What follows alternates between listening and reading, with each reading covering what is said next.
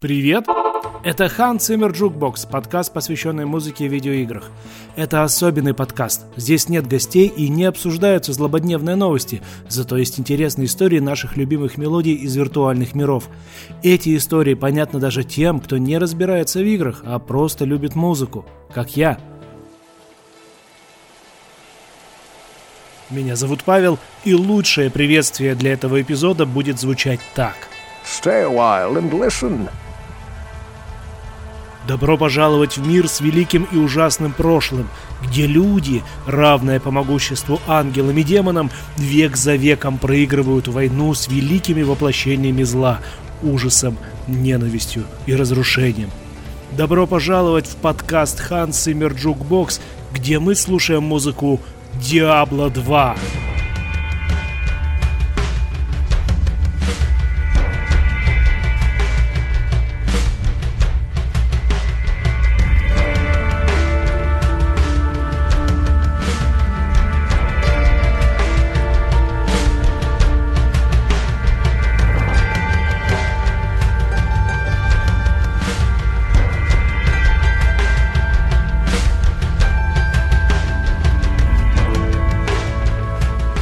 Ну что, отдыхаем немного от японских имен.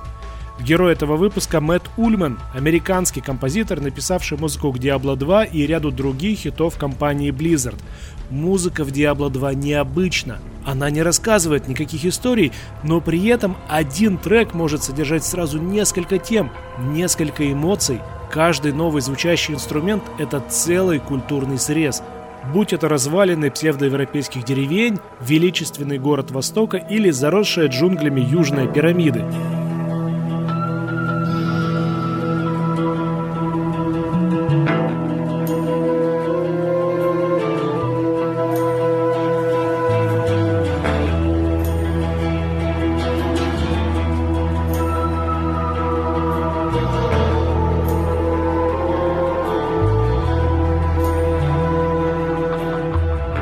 Конечно же, выбор темы эпизода не случайен. Буквально только что вышло переиздание Diablo 2, и мы можем погрузиться в мир Санктуария уже с новой графикой, но с той же самой музыкой, которая осталась неизменной и ничуть не постарела за эти 20 с лишним лет. Самое время разобраться, как Мэтту Ульману удалось с помощью музыки создать густую атмосферу приключений в мире полном отчаяния, граничащего с безумием.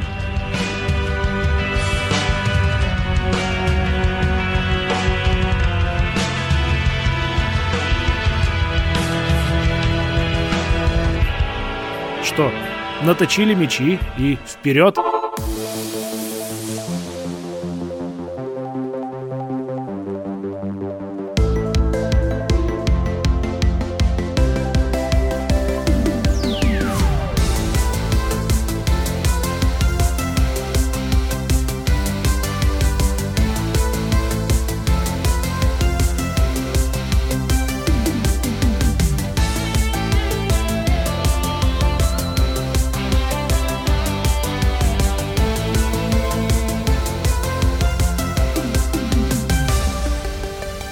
За это ностальгическое интро спасибо Александру Коновалову и студии Коновалов Music.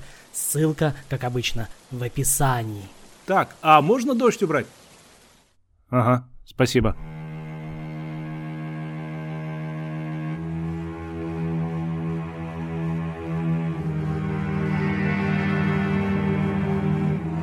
Серия Diablo – одна из главных франшиз компании Blizzard – в свое время она стала эталоном качества ролевых экшенов, хотя формально к ролевым играм ее очень сложно отнести. На данный момент вышло три номерных части, четвертая на подходе. Рассказывать много о них не буду, выпуск и так получился очень большим. Скажу лишь, что именно вторая Diablo стала идеальным воплощением таланта разработчиков. Игру делали действительно народной. Она запускалась почти на любом компьютере того времени и была максимально простой в освоении – Diablo 2 вышла в 2000 году и тут же попала в книгу рекордов Гиннесса как самая продаваемая игра в мире. Только за первую неделю Blizzard продала целый миллион копий, а всего через год добралась до отметки в 4 миллиона. Такие тиражи не снились тогда никому. Игра приобрела культовый статус, ее влияние огромное, вышли десятки похожих игр, получивших общее неформальное название Diablo клоны. Некоторые из них были весьма успешны, но повторить дух второй Диабло оказалось не под силу никому. И, как бы это ни было иронично, даже самой Blizzard.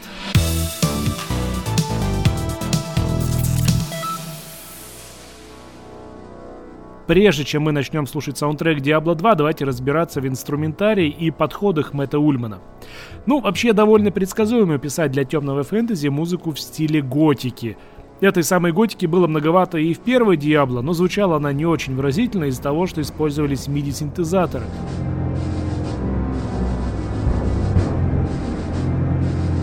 Ну, что поделать, шел 96 год, композиторы выживали как могли, а Мэтту Ульману, конечно же, хотелось выйти за границы ожидаемого жанра.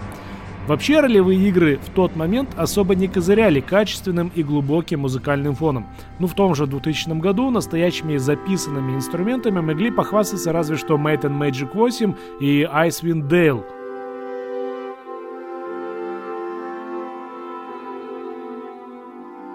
Ставь лайк, если пустил скупую ностальгическую слезу от этих названий. Но музыка Diablo 2 сильно выделяется на фоне всех остальных проектов не только и не столько потому, что там были живые инструменты.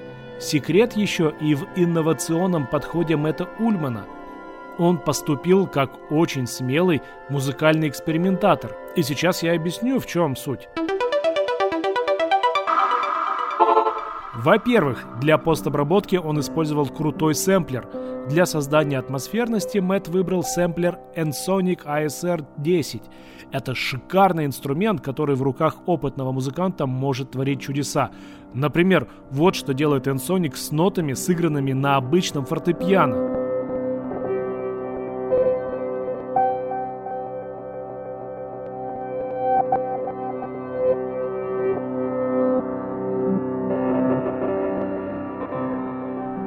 Даже в этих демонстрационных нотах слышится что-то диаблоподобное, правда? Ульман прогонял через Ensonic живые инструменты, оцифровывал и обвешивал их эффектами, которые превращали привычные звуки в какие-то потусторонние.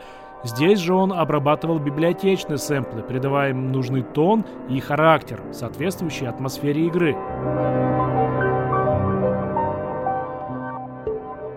Во-вторых, Ульман заточил в игру очень много экзотической перкуссии, как народных инструментов Востока, Азии и Южной Америки, так и просто необычных стуков, каких-то индустриальных или урбанистических. Это разные железные деревянные палки, пустая тара, керамика и всякое подобное. Часть перкуссии была просто найдена в библиотеках, например, в Spectrasonics. Там Ульман взял азиатские цимбалы и африканские деревянные ударные. Часть инструментов была записана с нуля в нужном размере профессиональными музыкантами. На отдельные партии Ульман приглашал известного перкуссиониста Мустафу Вайза. Ну и, конечно, помимо перкуссии в Диабло звучат мощные ударные. Ульман использует классическую роковую барабанную установку для создания крутой ритмики, и этой ритмики действительно в треках очень много. И в-третьих, композитор использовал очень богатую палитру разных электронных и акустических музыкальных инструментов. Тут и электрогитары, и 12-струнная гитара, и флейта, и чеканные цимбалы, и армянский дудук. Вообще библейские инструменты, и в принципе много библейских мотивов в музыке Диабло мы встречаем. А еще тут мощные синты, электрический бас, вибрафон вообще очень много всего, и большая часть этих инструментов была в собственной коллекции Ульмана. Работа над саундтреком Diablo 2 дала возможность композитору проявить свой талант мультиинструменталиста. Большую часть партий он сыграл собственноручно.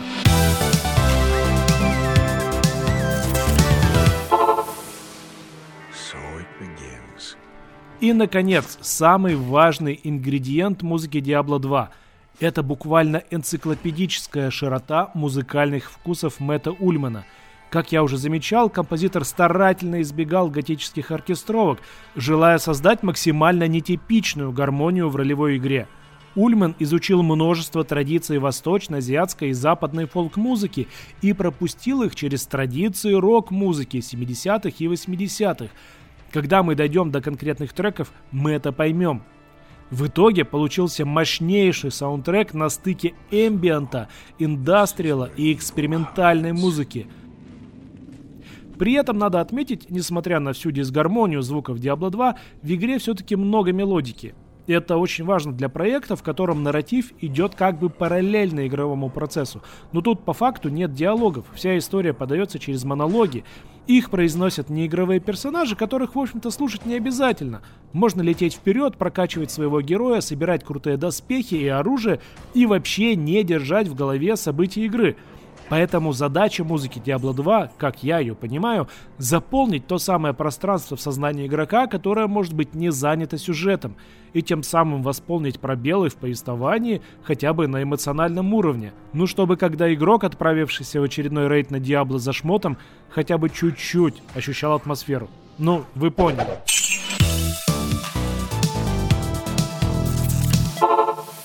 Игра поделена на 4 акта, ну, плюс пятый дополнительный в аддоне, до него мы еще доберемся. И в каждом из них музыка развивается по-своему, меняется ее настроение и содержание. И мне кажется, будет интереснее рассказывать о ней по той же самой структуре. Начнем с первого акта. Самой узнаваемой последовательности аккордов и музыкальной визитной карточки всей игры. Да,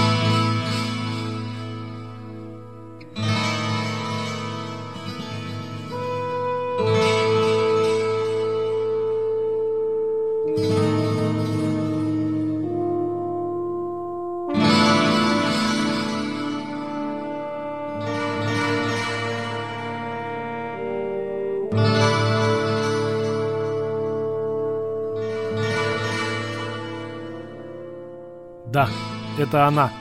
Это тема Тристрама. Именно в подземельях этого города и был заточен владыка ужаса Диабло.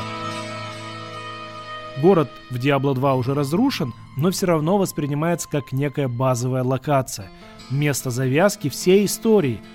Это печальное и спокойное место, хоть и наполненное демонами под завязку. Эти красивые аккорды, которые мы слышим, сыграны Ульманом на 12-струнной гитаре. Трек развивается медленно. Его настроение скорее безмятежное, но отчетливо ощущается внутренняя тревожность. Эта музыка появилась еще в первой игре Diablo, но во второй она приобретает более сочное и фолковое звучание.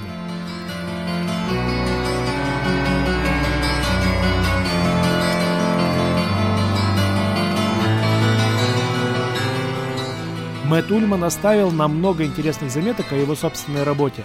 Я попробую их использовать в виде цитат, которые нам зачитает робот. Я, конечно же, их переведу. Давненько так не делал. Пора вернуться к этой замечательной практике.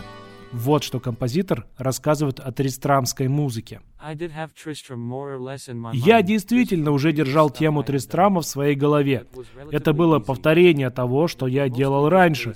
Почти с самого начала я знал, как будет развиваться эта тема, но еще не понимал правильную формулу для создания музыки подземелья Диабло.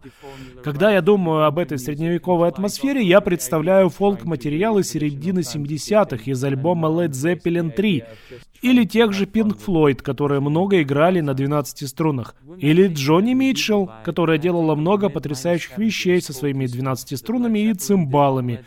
Но мне особенно нравится именно то, как Лед Зеппелин уловили эту мистическую энергию, которая, казалось, смутно относилась к 15 веку. Всегда существовало пересечение такой эстетики и мировоззрения Dungeons and Dragons в музыке Led Zeppelin. Для меня эта вещь была самой естественной в мире. Ну, вроде справился. Далее в эпизоде будут еще отрывки заметок Кульмана, так что оставайтесь на линии. У звука 12-струнной гитары очень интересная фолк-структура, и это действительно хорошо раскрывается у Led Zeppelin. Лучше всего в этом убедиться самостоятельно, поэтому в качестве примера зацепим вступление к их песне «Tangerine».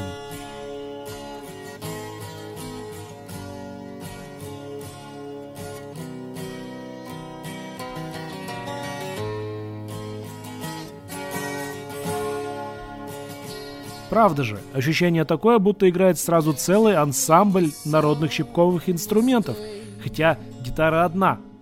А теперь отправимся еще дальше в прошлое и послушаем одну из самых ранних версий известной песни Led Zeppelin «Stairway to Heaven».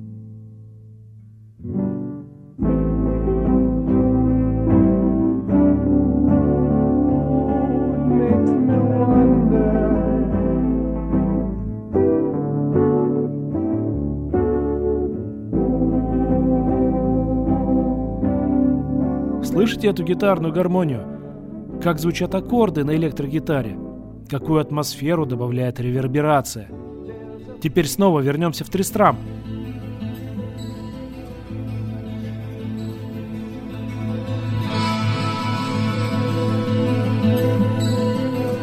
Очень отдаленно, но можно все-таки заметить что-то общее с фолковым настроением рока 70-х.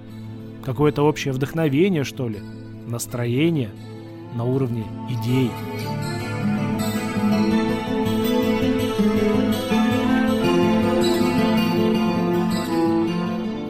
Как и любой другой трек в игре, Тристрам не имеет постоянного композиционного развития. Здесь нет какой-то ярко выраженной завязки, развития действия или кульминации. Этот трек не нарративный, но у него и нет такой задачи. Все повествование происходит на экране, не в музыке. Поэтому он состоит из очень разных отрывков. Такой трек-антология.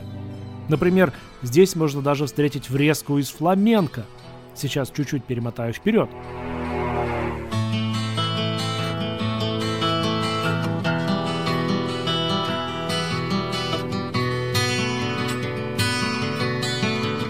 это форменная фламенко. Звучит очень интересно посреди темного фэнтези, правда? А финал трека вообще уходит в астрал. С помощью сэмплера Ульман превращает мелодию 12-струнной гитары в какой-то потусторонний гул, будто это души всех убитых жителей Тристрама взмывают куда-то в небо, а может и падают в ад с таким-то инфернальным сопровождением.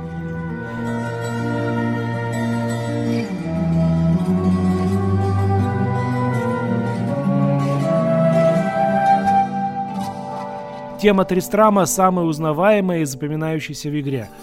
Она же и самая влиятельная в серии. Ее мотив проходит через все части Диабло и каждый раз, конечно же, звучит в духе конкретной игры. Ну, например, в третьей части Диабло уже новый Тристрам, куда более сложное произведение с большим числом новых инструментов.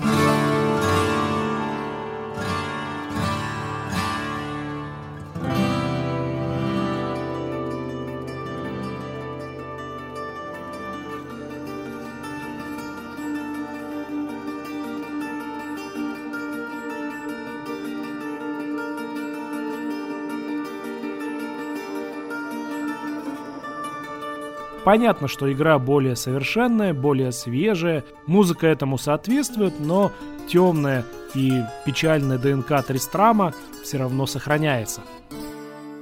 А еще звуки аккордов Тристрама мы слышим в треке из лагеря разбойников, который, в общем-то, открывал наш эпизод.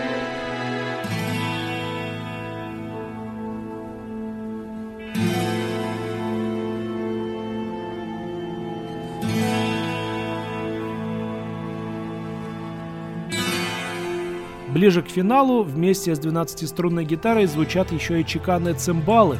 Это вообще такой очень интересный древний предок фортепиано, который дает очень средневековый звук.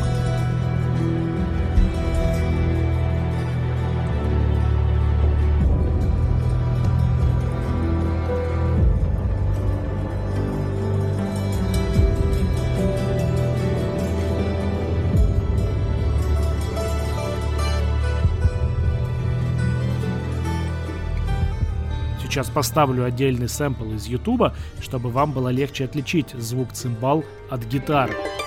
Что-то проговорил это как Николай Дроздов сейчас.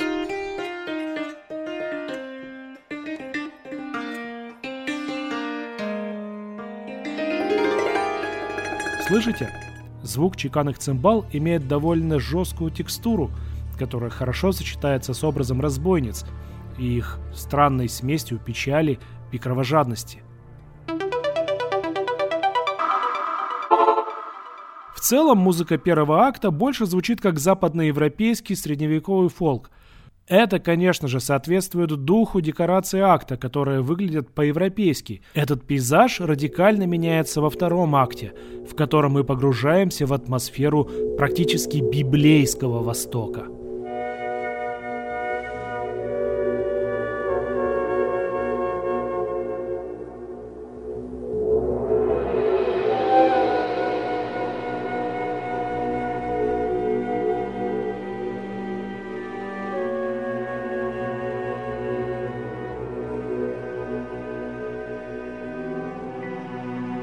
Герои продолжают свое путешествие и попадают в Лут Галейн.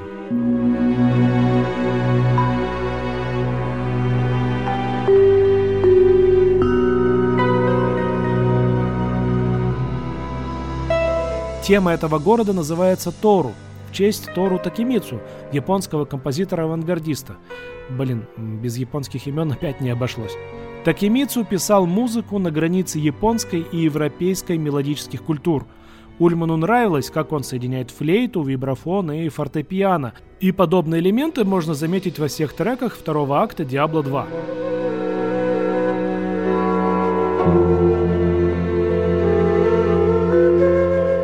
Вместе с флейтами в треке Тору звучат и азиатские инструменты.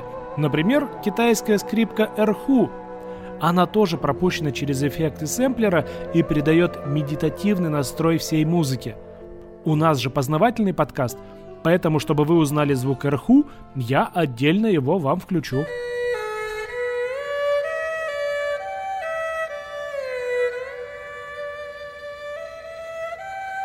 На мой взгляд, все азиатские мелодии придуманы для медитаций. И тут прям та же самая история.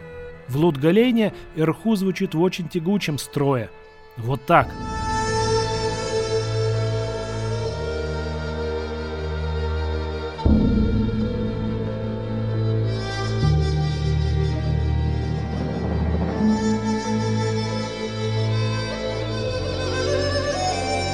Все это приправлено густыми струнами из оркестра и перекликается с нарастающим звуком китайского гонга. Завораживающе.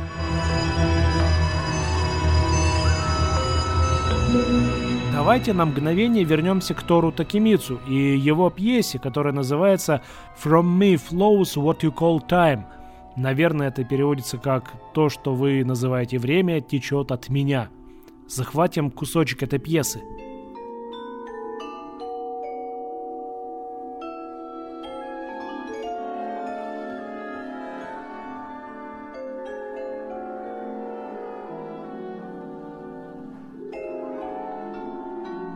Сразу обращаем внимание на особенность. Прямо очень трудно уловимая ритмика, отсутствие понятной темы, но при этом вполне эмоционально. Чувствуется какой-то важный контекст в музыке. Эту пьесу Тору Такимицу Ульман декомпозировал в треке «Мегат», который звучит в логове песчаных личинок.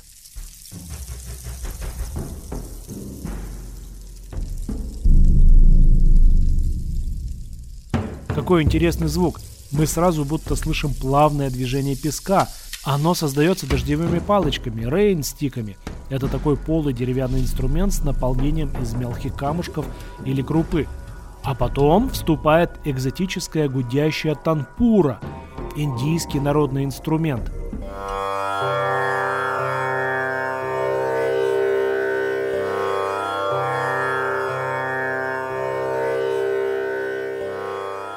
своем треке Ульман использует всего две ноты, но они звучат так, будто это развалины далекой цивилизации. Одиноко, но мощно. Опять же, никакой мелодии, но сплошное движение. Вот мы постоянно слышим, как что-то сыплется, царапает, шуршит. Это идеальная музыка окружения, отлично создающая образ запутанных тоннелей, полных смертоносных насекомых. Их приближение буквально ощущается кожей, благодаря этим пятисекундным петлям из дождевых палочек, звучащих в разных местах трека.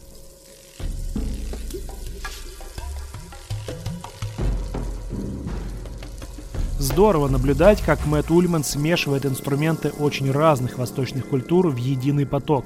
Во втором акте у нас и какая-то китайская история, и индийская, и арабская, И даже порой сложно идентифицировать отдельную культуру, как, например, в треке «Гарема». Это, наверное, второй по узнаваемости трек из игры. Он начинается очень плавно. Мы слышим тут сразу весь Восток. Чуть переливается ситар, где-то на фоне дребезжит танпура, которую мы уже узнаем. Создается образ довольно насыщенного места, где много что происходит. Особенно, когда начинается ударная линия, формирующая настроение экшена.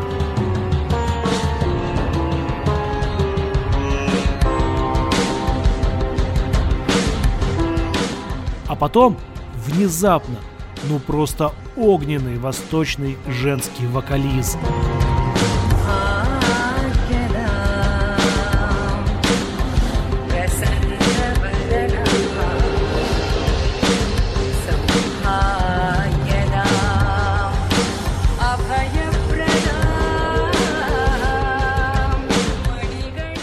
Не знаю, как у вас, но у меня каждый раз мурашки по телу от этого пения.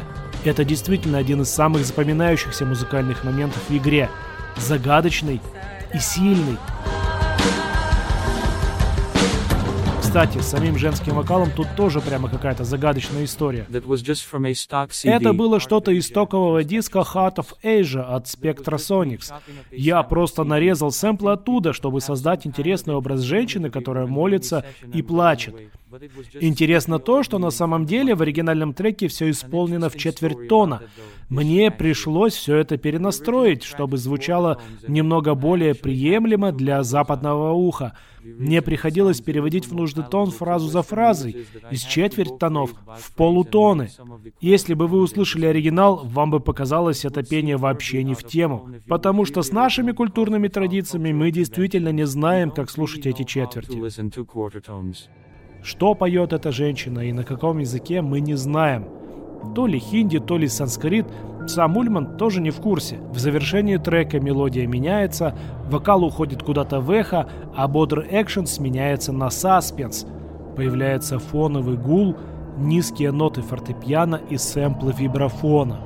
Вот вам новая познавательная страничка подкаста Hans Zimmer Jukebox. Вибрафон часто звучит в Диабло. Это красивый, буквально магический инструмент, который одним только своим звучанием придает треку мистических переживаний.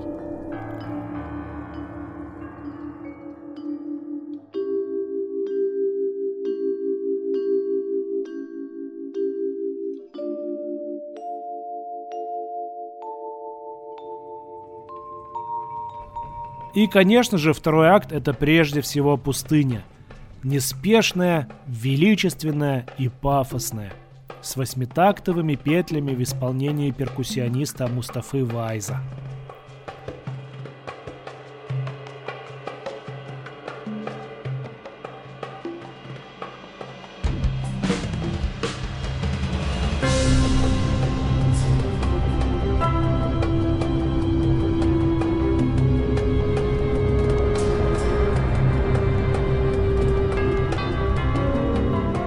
Мустафа Вайс – афганец.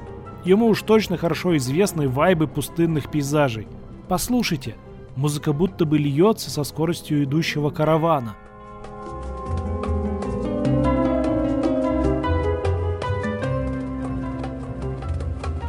Дополнительную экзотическую мелодию создают шикарно звучащий электрический бас и фортепиано Fender Rhodes.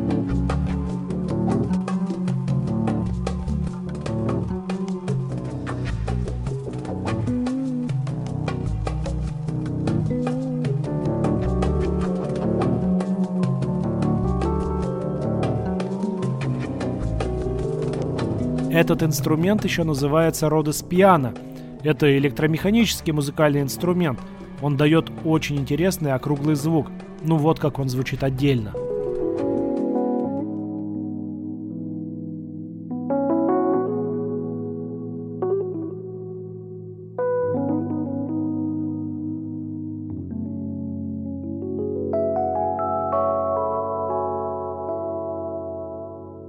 Вернемся в нашу пустыню.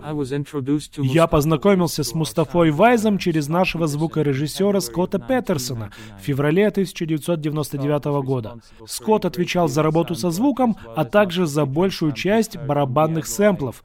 Они репетировали с Мустафой в Окленде, в подвальной студии. Я был взволнован тем отрезком, который получился. Мустафа записал поистине удивительные вещи на дамбеке, джембе и пальчиковых тарелках. Было настоящим удовольствием вместе с ним создавать треки. Так что теперь, когда вы будете бегать по пустыне в окрестностях Лут-Галейна, прислушайтесь. Вполне вероятно, вы уловите афганские вайбы в окружении. Типа вьетнамские флешбеки. Но давайте двигаться дальше на восток, в третий акт.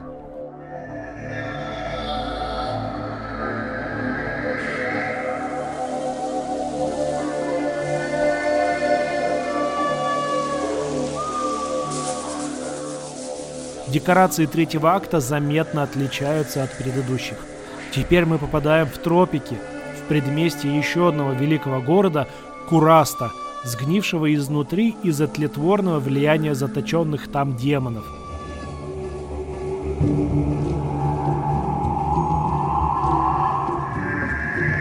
Город Кураст, как и предыдущий Лутгалейн, тоже представляет собой культурный фьюжн, но на этот раз из южноамериканских и индокитайских мотивов – мы услышим здесь целую смесь разных индейских и азиатских перкуссий, флейт и экзотических ритмов.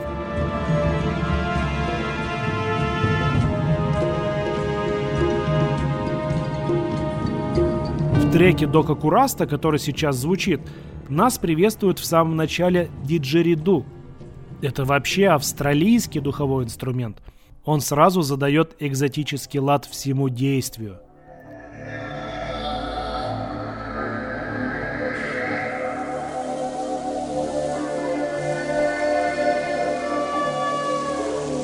Обратите внимание, какая тут интересная перкуссионная петля партии маримбы и бас-флейта, которая в конце дает приятную низкую мелодию.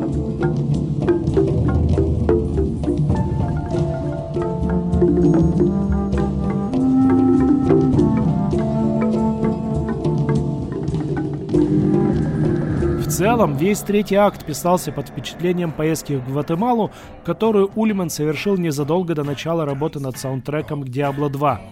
Но даже здесь фолковые центральноамериканские мотивы пропускаются через блюзовую традицию. Например, партия маримбы вдохновлена Томом Уэйтсом и его Rain Dogs.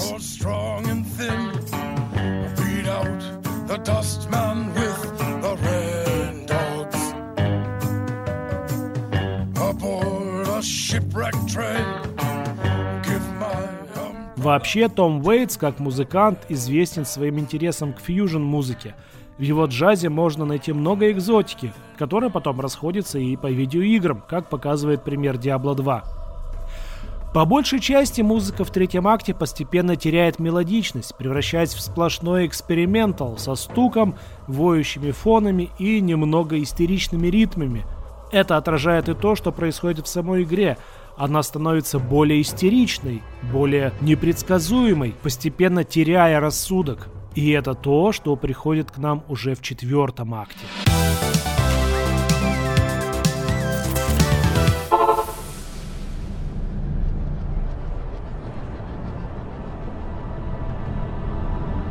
Здесь царит готика в полный рост, приправленная голосовыми сэмплами, грозными электронными басами и нарастающим синтетическим гулом.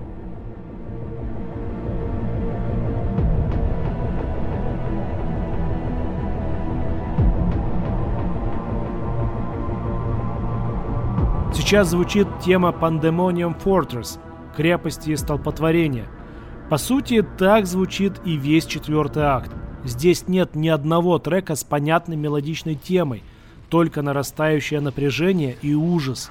Трансформация очень логичная. По сути, мы попадаем в преисподнюю, где царствуют демоны и полное безумие. В музыкальном плане здесь сплошной немелодичный индастриал.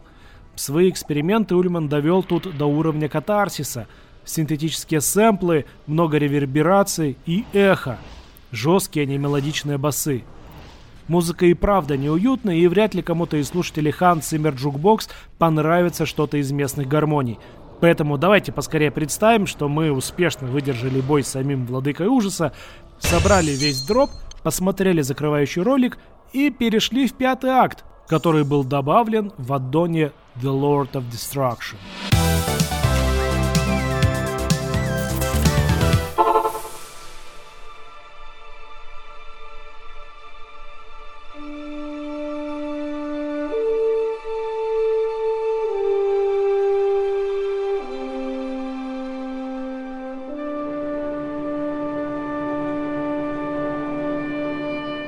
Пятом акте мы оказываемся в Харагате, городе благородных варваров, расположенном у подножия мировой горы Ариат. Кстати, никогда не понимал, почему местных жителей называют варварами. По сути, это древние благородные войны с развитой культурой, построенные вокруг культа нефалемов, прямых потомков ангелов и демонов. По-моему, они куда более цивилизованные, чем многие жители Запада. Об этом и говорит музыкальное сопровождение –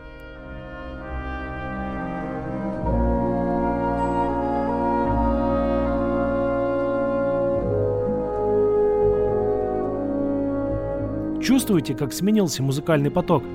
Из темного эмбиента и экспериментала мы залетели в чистый оркестровый звук, воздушный и сказочный.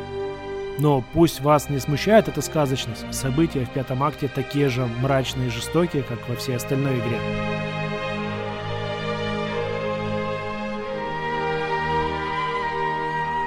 По сути, музыка The Lord of Destruction — это отдельная работа Ульмана. Для того, чтобы записать ее, он отправился в Братиславу, в филармонию словацкого радио, где с симфоническим оркестром под дирижерством Кирка Тревора, известного в Европе музыканта-дирижера, были записаны новые треки для игры.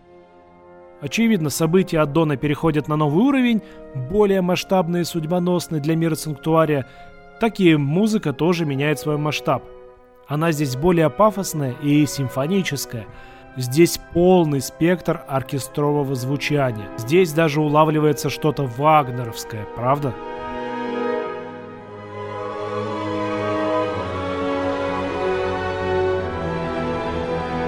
Треки из Аддона удивительно полны свободы. Это объяснимо, потому что в Аддоне локации более открытые Пещеры почему-то не вызывают клаустрофобии, а горы и снег навевают вообще что-то совершенно чуждое атмосфере Диабло. Что-то такое вполне ожидаемо услышать в Скайриме или в другой пафосной ролевой игре с открытым миром. С открытым снежным миром, поправочка.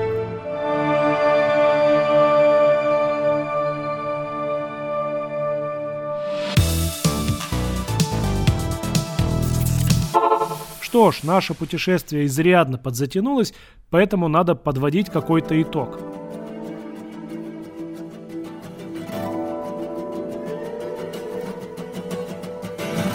Музыка к Diablo 2 писалась три года. Это очень много для одного проекта, тем более в то время.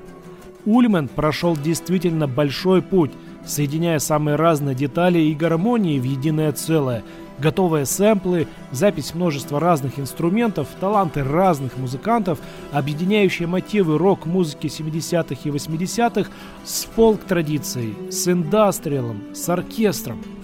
Музыки было записано действительно очень много, и она, в общем-то, очень разная. Отдельные композиции даже не вошли в итоге в саундтрек – их части были раскиданы по разным трекам, а то, что не использовалось, вышло отдельно, таким сборником не вошедших композиций, выпущенных дополнительно к саундтреку игры. Среди них и эта замечательная пьеса Outtake 1, которую мы сейчас слушаем.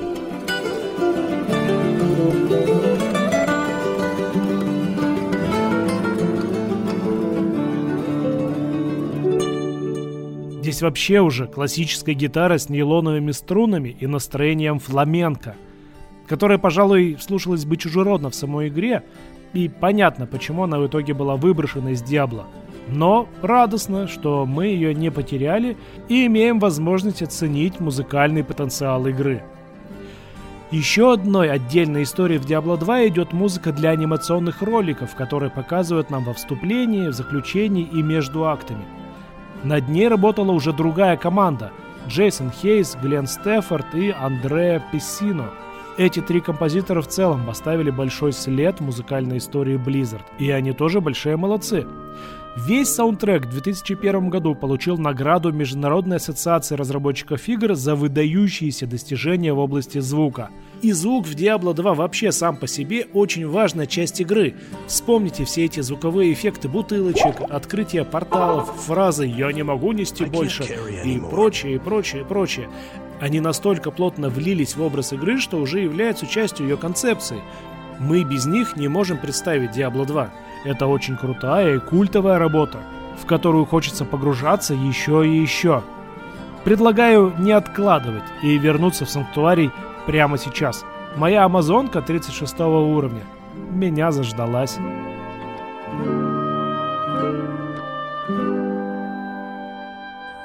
Это был подкаст Hans Zimmer Jukebox, а меня зовут Павел.